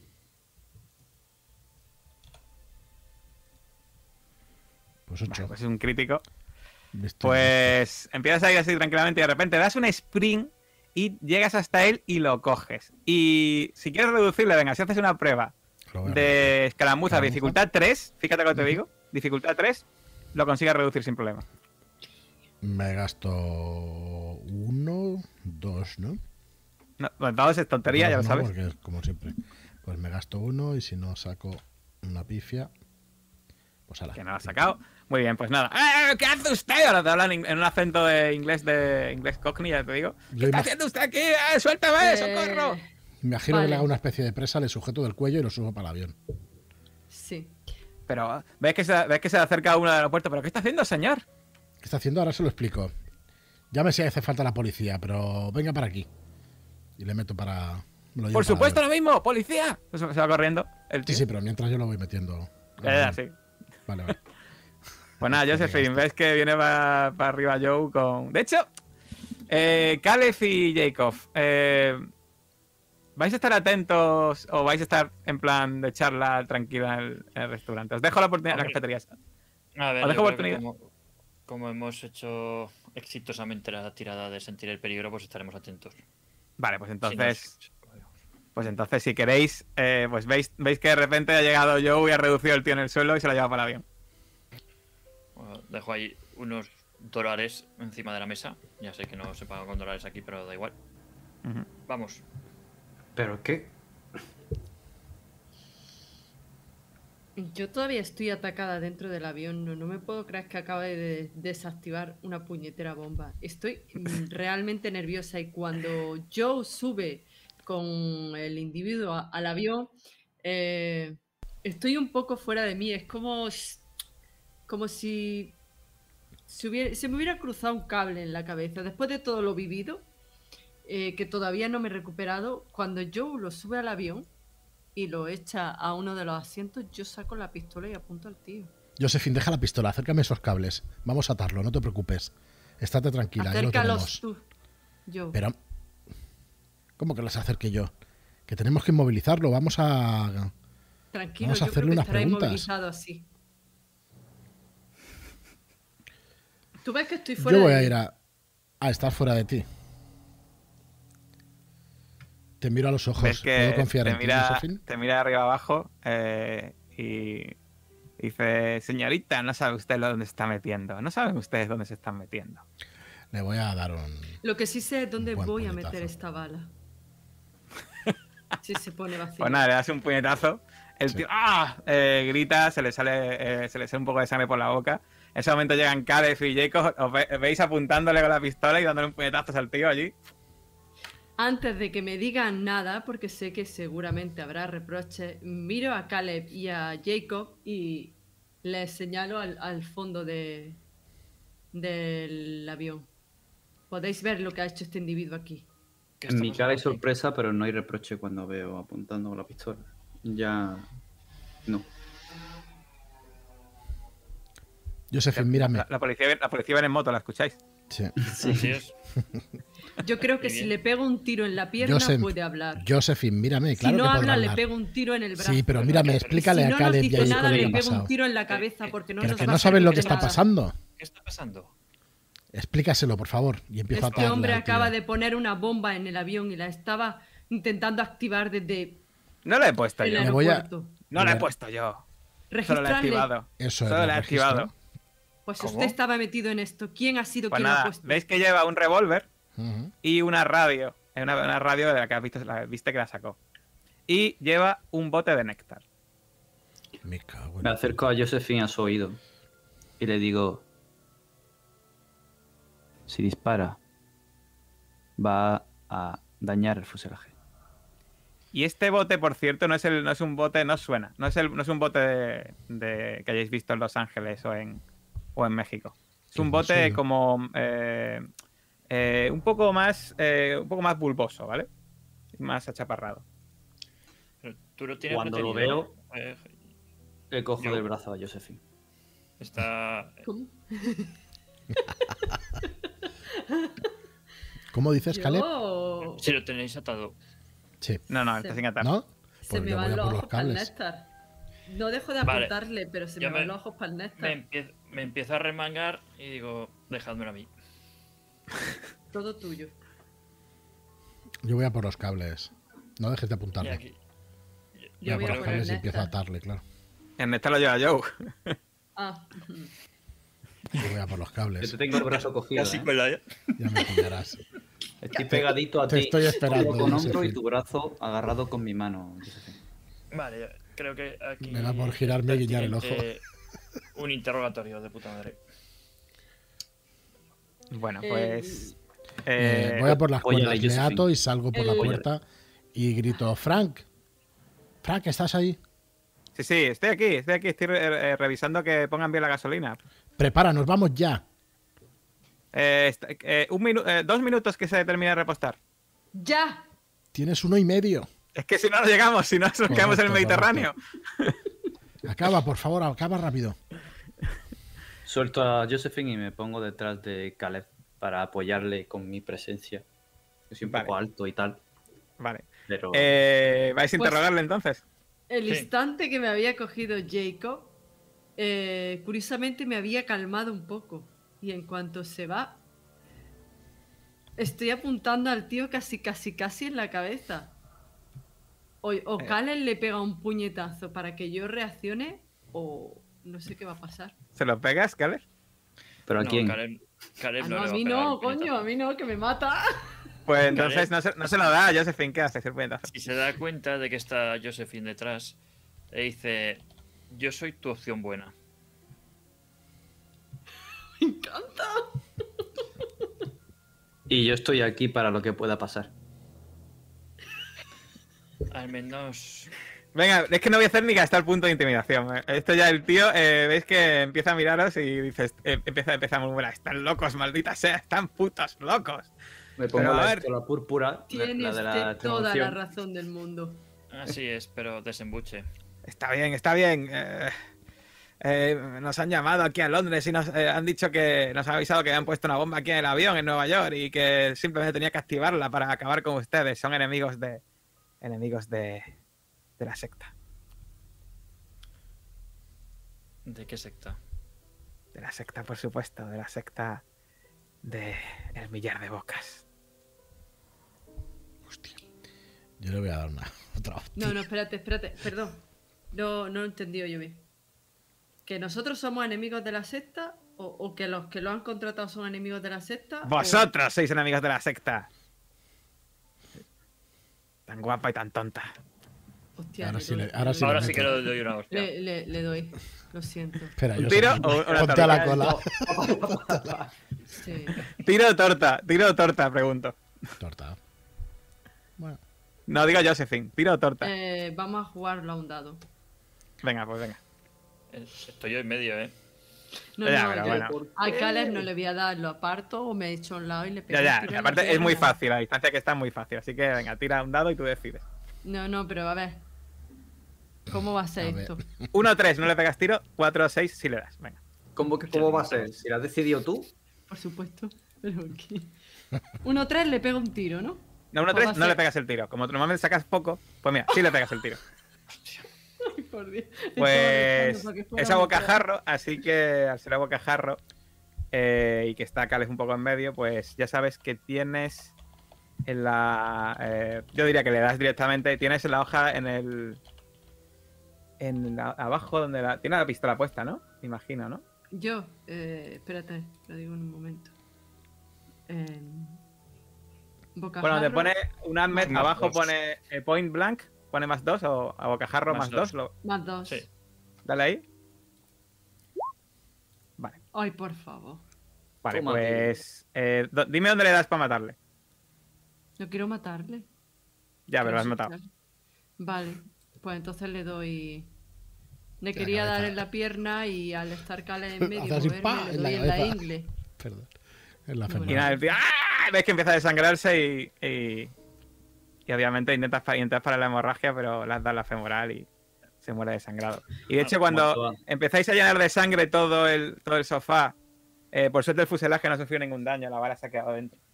Eh, pero intentáis ahí, eh, pues que no se muera, por supuesto. En un momento dado entra Frank, ya está, repos- ya está relleno el... Y ve todo el Frank, espectáculo, eh, cierra la puerta a toda leche, eh, arranca antes, y, Antes, antes le registro y lo tiro. Bueno, es igual, nos quedamos con el cadáver dentro. ¿qué más? Bueno, de hecho, él no ha cerrado la puerta, vais con, con el cadáver dentro. Y pues despega a toda leche. Y mientras vais eh, saliendo de la pista, veis los coches de policía que están llegando a la pista en ese momento. Pero que obviamente nos pillan. Cuando le pega el tiro, eh, Josephine me vuelvo hacia ella. Un momento, un momento, Josephine, quiero que hagas una prueba de estabilidad. Ah. Posible pérdida de 3 puntos, dificultad 4. Y los demás, posible pérdida de 1 punto, dificultad 4. Dios, ¿qué he hecho? Te Todavía. juro que no quería ta- hacerlo. pero- Todavía Oh, claro. mal la gente. Un 6. Es que se lo merecía. Yo he visto la bomba y no me ha sentado tan mal. Cuatro. Vale, pues Jacob es el único que se ha afectado. Eh, ¿Por qué te ha afectado? Mínimamente, Jacob. Hostia, es que no es normal.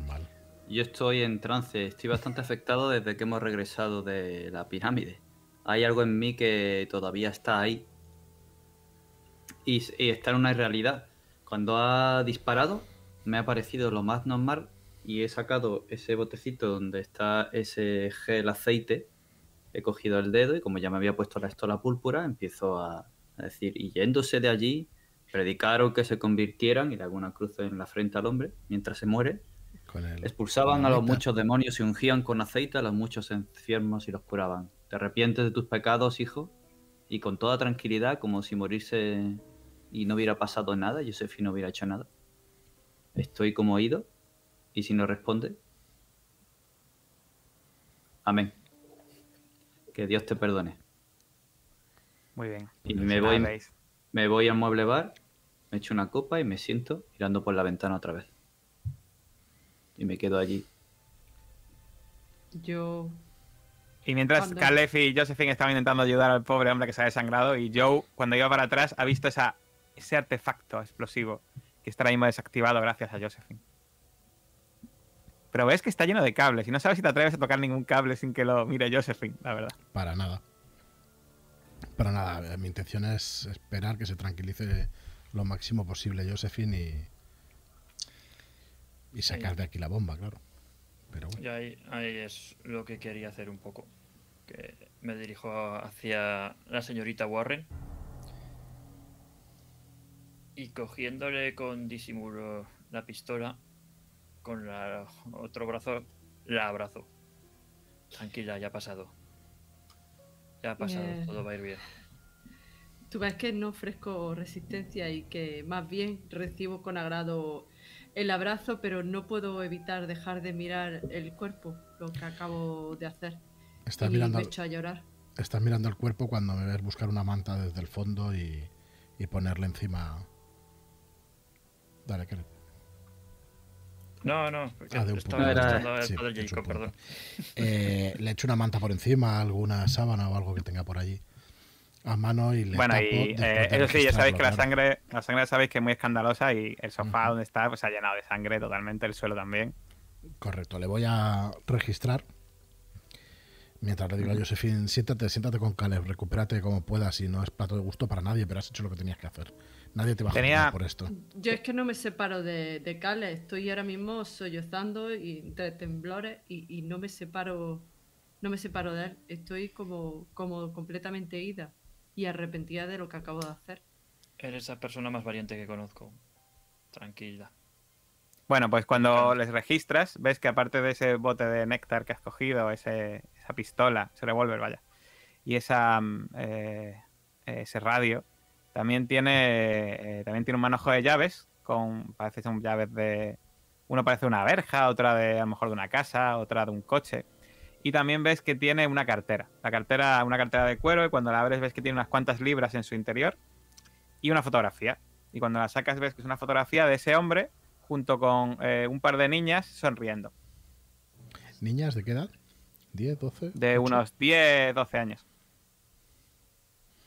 Le rompo la fotografía en mil pedazos. Vale. Que no la vea Josephine.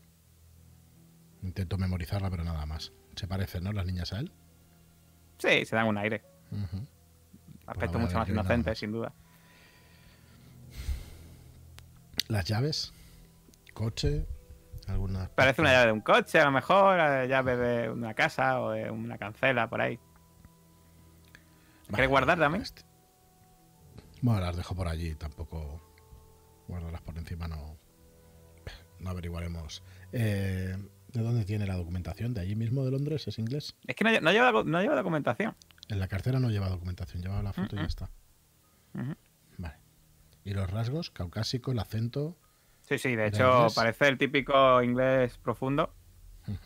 Eh, además, incluso tiene un pequeño toquecillo. ¿Ves que entre las canas que tiene hay un poquito toquecillo un poco pelirrojo?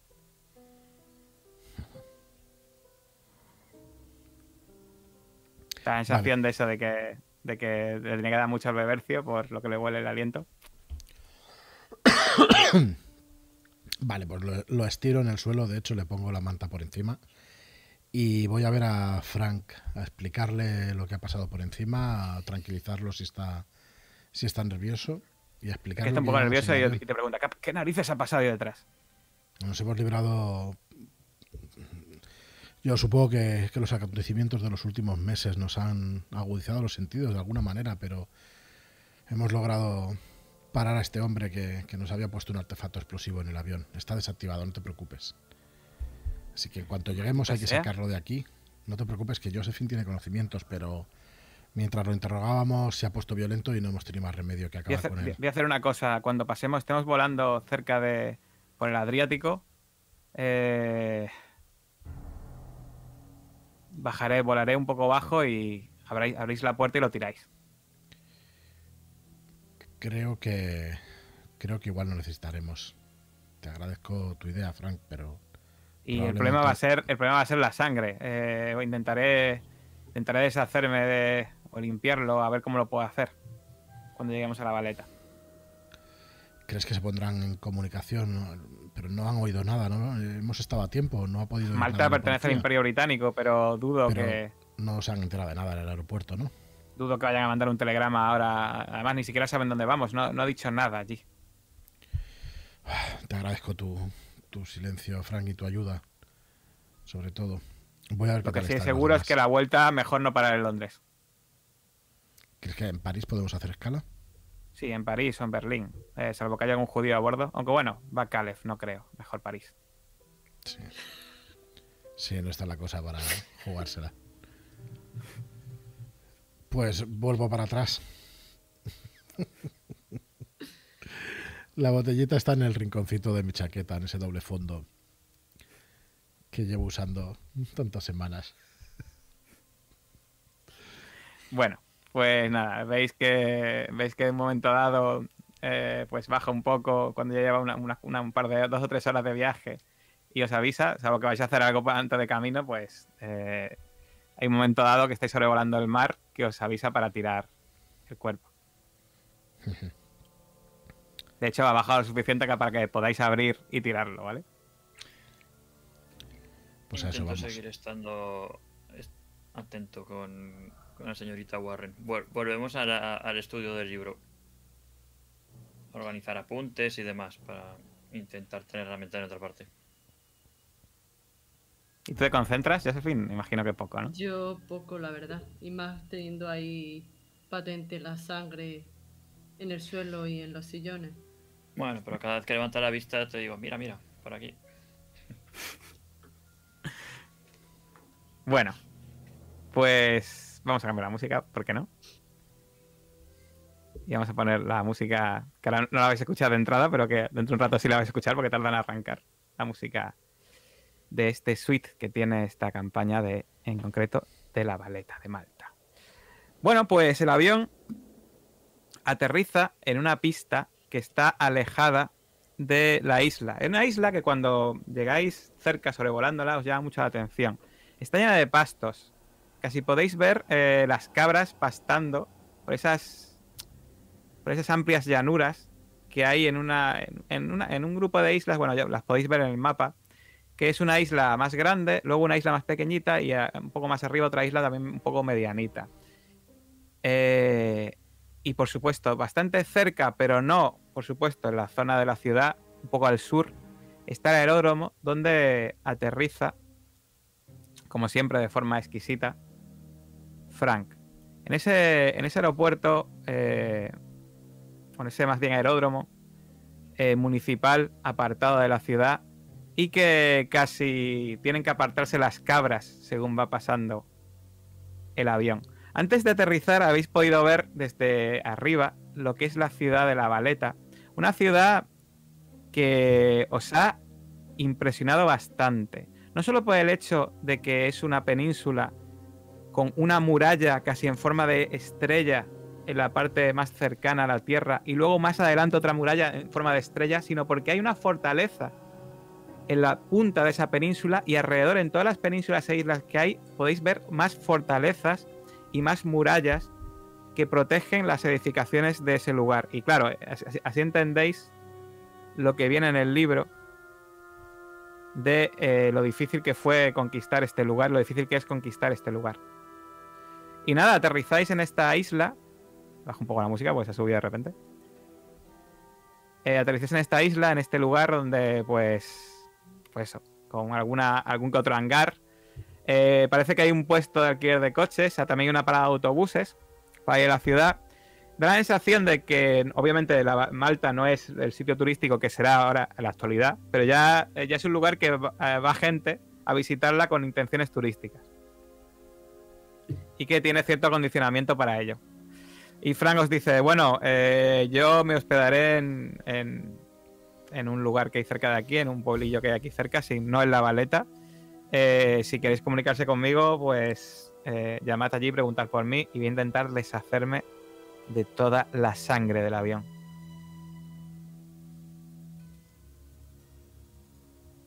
¿Qué hacéis? Yo dejo la botella, el vaso. Y me levanto. Me quito la estola.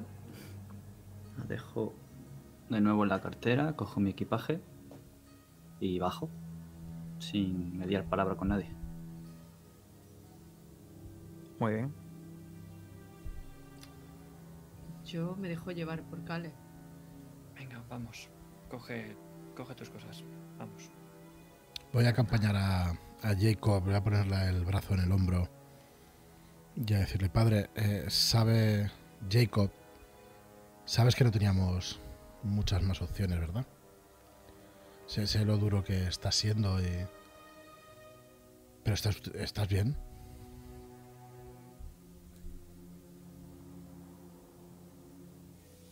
Supongo que no.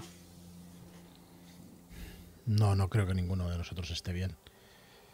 Pero creo que sabes que es necesario. Que nada de lo que estamos viendo corresponde a nada de lo que se- sabemos, ni, ni de nuestra fe, ni, ni de nuestros conocimientos. ¿No es así? La muerte. La muerte está en nuestra mano. Mire, no, no le puedo hablar, no te puedo hablar como, como cualquiera. Tú conoces los entresijos de la mente y, sabes perfectamente lo que te está pasando a ti, a mí, a Josephine y a, y a Caleb. Lo que pasa por dentro nuestro. No lo voy a negar, intento consolarte con estas palabras, no. Y espero que, que te las tomes así como, como lo que son, palabras de amistad y de tranquilidad para que por lo menos podamos estar un poco más tranquilos y lavar nuestras conciencias, aunque solo sea para nosotros. Entiendo que es muy difícil, pero No se preocupe. Seremos juzgados. Cuando todo acabe, Él nos juzgará. pues si de un juicio se trata, espero que sopese bien todo lo que estamos haciendo.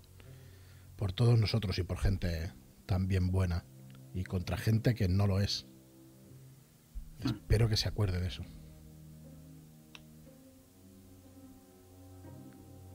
¿Usted conoce algún ángel soldado? ¿Algún ángel vengador?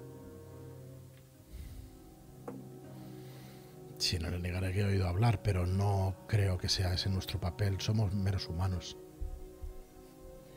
Si no se acuerda de ninguno, es porque al final las almas se desechan. Fin, Jacob, estoy aquí para todo lo, todo lo que necesites. Para ti, para el. Para Caleb y para Josephine. Por favor, recuérdalo.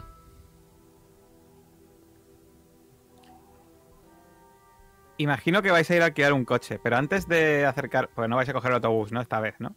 Vais a seguir alquilando coche, ¿no? Eh, antes de que, que vayáis al, al puesto de alquiler, quiero preguntaros, ¿qué habéis hecho con la bomba? Porque eh, Josephine, si la ves, ves que hay dinamita que se puede reaprovechar, vaya. Correcto. Esa era un poco la idea, pero bueno. Pues. Supongo que sí que, que en momento de mayor tranquilidad o lucidez eh, le pido a Cales que me eche una mano, le voy haciendo indicaciones Bien. para que lo hagamos lo antes posible. Pues nada. Eh, quita los cables sin problema y eh, preparas unas mechas si quieres incluso y, y, pre- y haces un, coges un buen, eh, un buen fajo de dinamita y lo podéis guardar en una mochila si queréis, una bolsa. o- ¿Sabes? Sí, sí. Tú ves que la dinamita es bastante nueva, o sea que no hay peligro ahora mismo de que vaya a explotar al movimiento. Salvo ya sabes que se conserve mucho tiempo y de repente empieza a gotear. Eh, pero ahora mismo pues no, no hay mucho problema. Así que la lleváis, ¿no? No la dejáis ahí en el avión, ¿no? No. Vale. Bueno, pues os acercáis al puesto de alquiler de coches. Es un puesto eh, relativamente cutre comparativamente a lo que visteis en Los Ángeles e incluso en México. De hecho, según os acercáis al mostrador, veis que hay una cabra al lado que gira la cabeza y os mira con sus ojos, ya sabéis, los ojos de cabra, así. Son un poco inquietantes que... Y... eh, eh, eh, de hecho, os, os pega... Intenta comer un poco de vuestra ropa. La apartáis un poco así con la pierna y se, os- se acerca un hombre. ¿Qué desean, señores? ¿Quieren alquilar un coche? Sí, sí, así es. Sí, por supuesto. Por supuesto, por supuesto. Firma aquí. ¿Cuál es su nombre? Mi nombre es Gil, Joe Hill.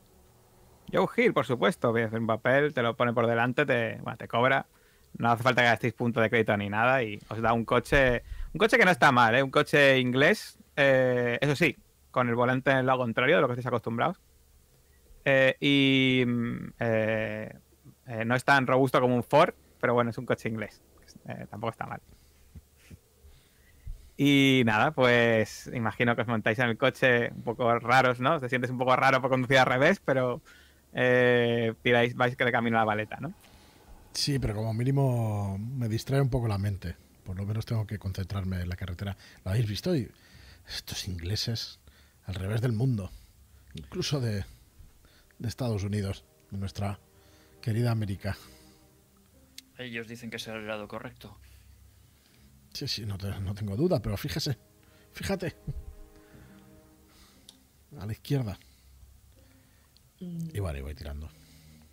Yo en ese momento cuando veo que Caleb y yo tienen esa conversación tan trivial, como si no hubiera pasado nada, eh, no puedo evitar mirar al padre Clark y ver que está tan roto, incluso más roto que yo, y guardo silencio.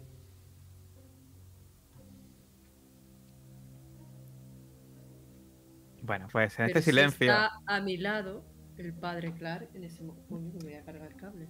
Si está el- a mi lado el padre Clark en ese momento, eh, alargo mi mano y agarro la suya, sin decir ninguna palabra. Mientras ellos dos están hablando. Yo me lo imagino a ellos dos delante y el padre Clark y yo detrás.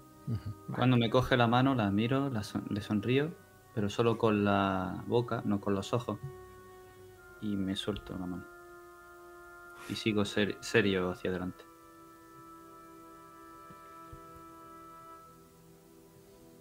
Bueno, pues tras este momento quizá algo incómodo entre Jacob y Josephine, os vais acercando poquito a poco a la ciudad de la Valeta. Eh, y de hecho cada vez empieza a haber más tráfico. Y cuando llegáis a la primera muralla exterior de la ciudad y entráis ya en el interior, veis que la Valeta es una ciudad sin duda encantadora. Repleta de arquitectura barroca, jardines frondosos, plazas cautivadoras, y calles estrechas y perfectamente trazadas. De hecho, veis por doquier iglesias, tiendas, cafés y parques. Sorprendéis que en un lugar donde habéis visto esas cabras ahí detrás y esa vulgaridad, de repente, tras pasar esta simple muralla, veis lámparas de gas, de luces eléctricas que, eh, que sin duda por la noche deben titilar las avenidas y los callejones. Una casa con estilizados balcones de cristal sobresale en una fachada también barroca y veis un, edificio de oficinas Art Deco entre dos estructuras que sin duda eh, son bastante antiguas, que llama mucho la atención, algo tan moderno eh, al lado de estructuras tan antiguas.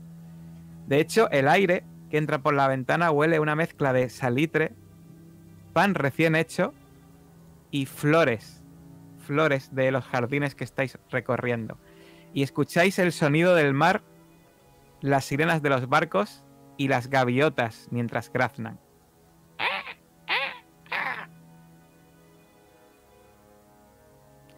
Quiero preguntaros, ¿vais a buscar un hotel barato o un hotel caro? Hay carteles que indican eh, hostal no sé qué y hotel no sé qué. Eh, Veis que los hoteles de vienen eh, como recogidas las, las estrellas en esos carteles. Parece que eh, hay bastante diferencia y hay hoteles muy baratos o hoteles muy caros. ¿Vais a- a hospedaros en un cuchitril o en un hotel de alto standing? Pregunto. Vamos a emplear alguna de las comodidades del hotel, aparte de dormir.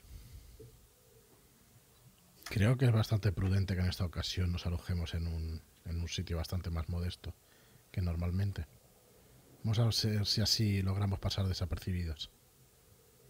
¿Nos parece? No vamos a pasar desapercibidos de un modo u otro. Joe, siempre nos están siguiendo. Pero Sí. joder, me resisto a rendirme. Vamos a intentarlo al menos. Por otra parte, podemos tomar una actitud hedonista. Disfrutemos del, del momento. Estoy de acuerdo. Entonces pasáis de los, de los cuchitriles y vais para la zona cara, ¿no? Yo sí quiero estar cómoda. Me merezco estar cómoda. Pues... eh, seguís entonces los carteles que indican la zona de hoteles caros. Atravesáis la segunda muralla de la ciudad. Pasáis al lado de auténticos cuchitriles que parece que son, están habilitados para trabajadores del de los muelles o viajeros con bajo presupuesto. Y vais hasta un hotel en la zona alta de la ciudad, decorado en estilo eh, Art Deco, o sea, se ve que es un hotel moderno, y con amplias terrazas que dan hacia la zona del puerto. Y mientras ¿se escucha? Sí. Mientras dejáis vuestras maletas en la habitación y miráis y os asomáis por la ventana esos grandes balcones, podéis ver la, esa bahía gigantesca de la Valeta con barcos por doquier en el puerto y con algún barco recreativo flotando aquí y allá en el mar Mediterráneo. Y no podéis evitar mirar a esa ciudad y pensar que en algún lugar de esas casas, en algún lugar de esa ciudad, está una boca o algo parecido produciendo ese néctar.